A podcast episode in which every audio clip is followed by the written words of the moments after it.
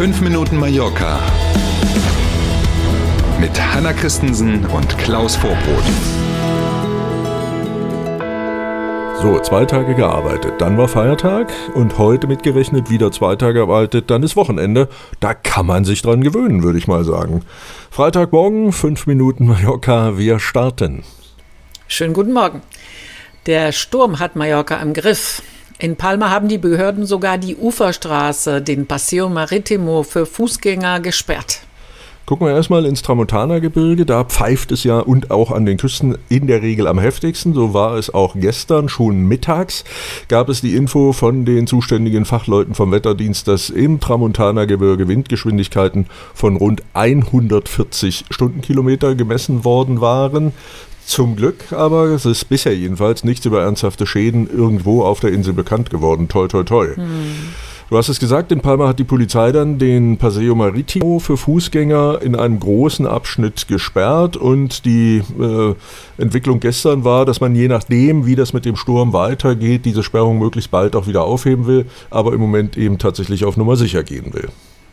Ja, seitdem vor einigen Jahren, kannst du dich erinnern, im Park mhm. de la Mar mal eine Frau ja von einem umgestürzten Baum erschlagen wurde, sind die Behörden natürlich deutlich vorsichtiger geworden. Klar, und die wenigen, aber es gab ja Stürme auch im späten Sommer, ne, die haben den einen oder anderen Baum natürlich so ein bisschen schon ins Wackeln gebracht, in Anführungszeichen. Mm. Und da will man tatsächlich auf Nummer sicher gehen. Ob sich der Sturm inzwischen beruhigt und wie das im Tagesverlauf wird, alles, was wichtig ist zum Mallorca-Wetter, wie immer bei uns, ganz am Ende dieser Folge von 5 Minuten Mallorca.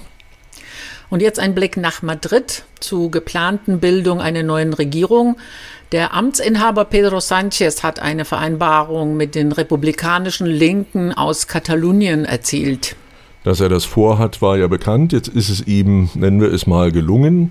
ERC heißt diese Partei, mit der der Sozialist Sanchez jetzt diese Vereinbarung erzielt hat. Damit sind ihm die Stimmen dieser Partei und möglicherweise hängen sich da auch noch kleinere Parteien aus Galicien und dem Baskenland dran. Die sind ihm für seine Wiederwahl dann scheinbar hm. sicher. Hm. Herzstück dieser Vereinbarung ist eine Amnestie für die Beteiligten des illegalen Unabhängigkeitsforums in Katalonien, das es ja 2017 gab. Ein ganz heißes Eisen. Ja, genau. Diese Zusage von Sanchez ist hier in Spanien hoch umstritten. Erste politische Gegner haben bereits rechtliche Schritte angekündigt, falls es dazu kommen sollte. Ja, und jetzt warten wir mal. Noch reicht es ja nicht im Unterhaus für seine Wiederwahl. Sollte Sanchez jetzt auch noch die Separatisten aus Katalonien auf seine Seite bekommen, dann hätte er ausreichend Stimmen für eine Wiederwahl als Regierungschef. Das ist dann an dem einen Tag bestimmt für ihn jedenfalls gut. Völlig unklar bleibt allerdings, wie man mit so einem ich hätte jetzt fast Haufen gesagt, das meine ich aber gar nicht, mit so einer mhm. Konstellation mhm. dann vernünftige Entscheidungen im Parlament durchsetzen will. Da gucken wir mal, jetzt geht es scheinbar, so sieht es jedenfalls von draußen aus, erstmal darum, die Macht zu erhalten.